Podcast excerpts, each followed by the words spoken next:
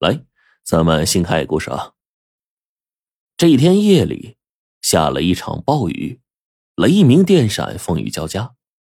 在天亮的时候，风停雨住，地处浅洼区的王寨村民王时忠走出自己的茅屋，查看一下责任田和承包山林的损失。王时忠承包的这片荒岗啊，是一片兔子都不拉屎的地方，远离道路、水源不说，这小山上呢，土少石头多。辛辛苦苦啊种上的树苗呢，一年多就是不见长。王时忠来到了荒冈上，突然被眼前的场景给吓住了。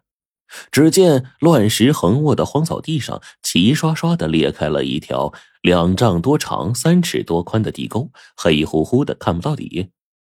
哎，这咋回事啊？这里面有啥东西没有啊？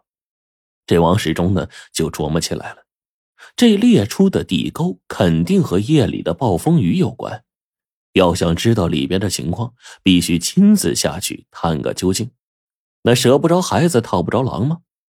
可下去说不定有生命危险呢。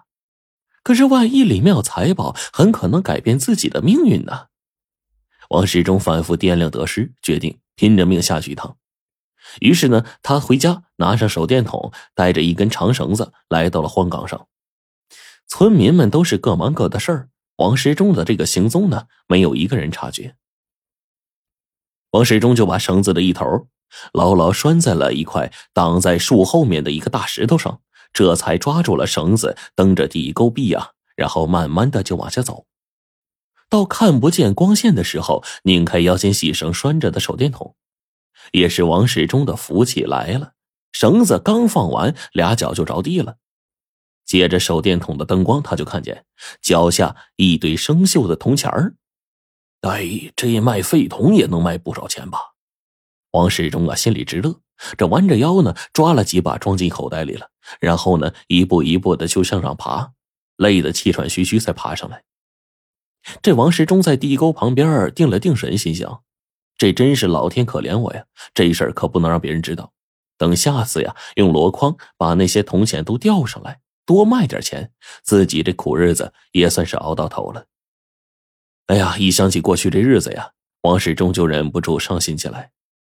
原来呢，王世忠七岁那年，父亲得了重病去世了，母亲忍受不了单身艰辛劳累，改嫁到了外地，他也只能跟着六十多岁的奶奶艰难度日了。早几年，奶奶撒手西去了，王世忠虽然长成了一个二十多岁的帅小伙责任田种出来的粮食呢，温饱有余。可是看着年龄和自己差不多的小伙子一个个结婚成家了，自己呢还是单身孤影，背地里总是忍不住伤心的。第二天，王世忠带上从地沟里弄出来的铜钱到县城去卖。废品收购站的老板呢，是一个懂文物的。他一看这些铜钱都是清朝乾隆年间的珍贵文物，就把他呢拉到屋里啊，轻声问说：“从哪儿弄的呀？”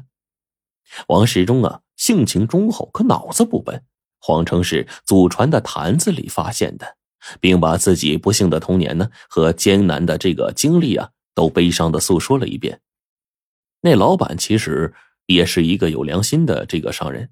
把那些铜钱全都收下了，然后说：“这些铜钱啊，可不是一般的废铜烂铁啊！如果是别人论斤收购，最多给你三十块钱，我论个收，给你四万，满意吧？”王时忠一听，几乎不敢相信自己的耳朵，千恩万谢的拿着四万块钱呢，回家去了。他那破草房啊，就变成了小楼了，然后添置了电视、新家具。没多久，又把新娘子桂花娶进了屋。这个村主任王太能对王时忠暴富这件事非常的关心。从王时忠动工盖楼那天起，他就像这个馋猫嗅到腥味一样，有事没事就往他家去，拐弯抹角的问他说发大财的缘由。王时忠啊，就告诉他，说：“我那天去县城赶集，看到一小孩掉河里了，我就下水几个猛子就救出那小孩了。”呃，那那孩子父亲是个有钱人，感激不尽，对我就给了我四万块钱。王太能听了这话，根本就不信，撇着嘴说：“你去哄三岁的娃吧，哪个有钱人会这么大方啊？你小子一定捡了大元宝了。”哎呦，这句话炸得王世忠心里一惊啊！这按照当地的习俗呢，新娘子结婚六天，娘家爹就要接她回去。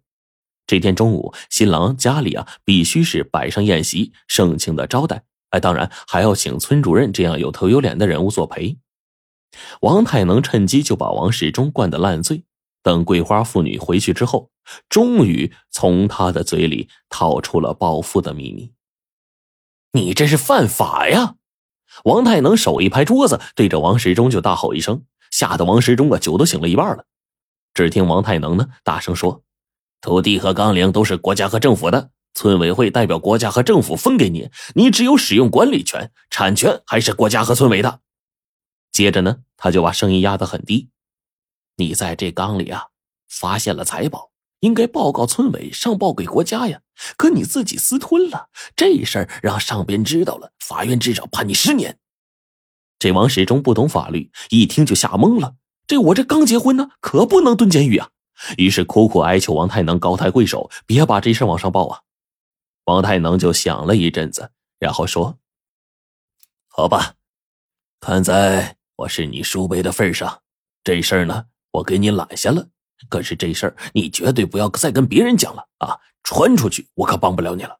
另外，你把那片荒岗啊还给我，我把我这个那个地肥林旺的西坡岭给你啊，出了事也连累不到你。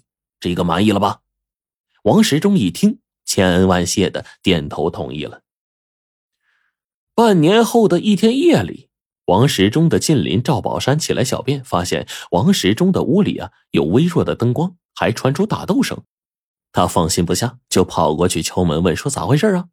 就听王时忠的妻子呀桂花哭泣着说：“时忠他不是人，不顾别人身上干不干净就硬来。”这赵宝山呢一听就觉得晦气，一句话没说，扭头就走了。可是啊，第二天早上没见王时忠出门。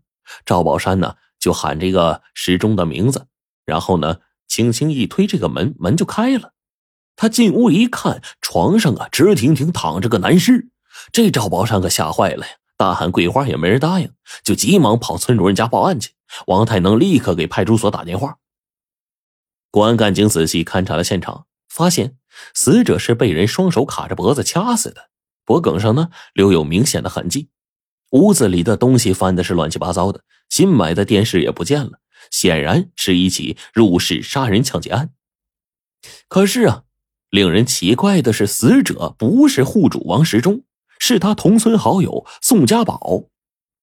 快到晌午的时候呢，王世忠回到家里，得知实情，吓得是一身冷汗呢。他就来到了宋家宝的家里，跪在两位老人的面前，泪流满面的说。是我害了家宝，是我害了家宝。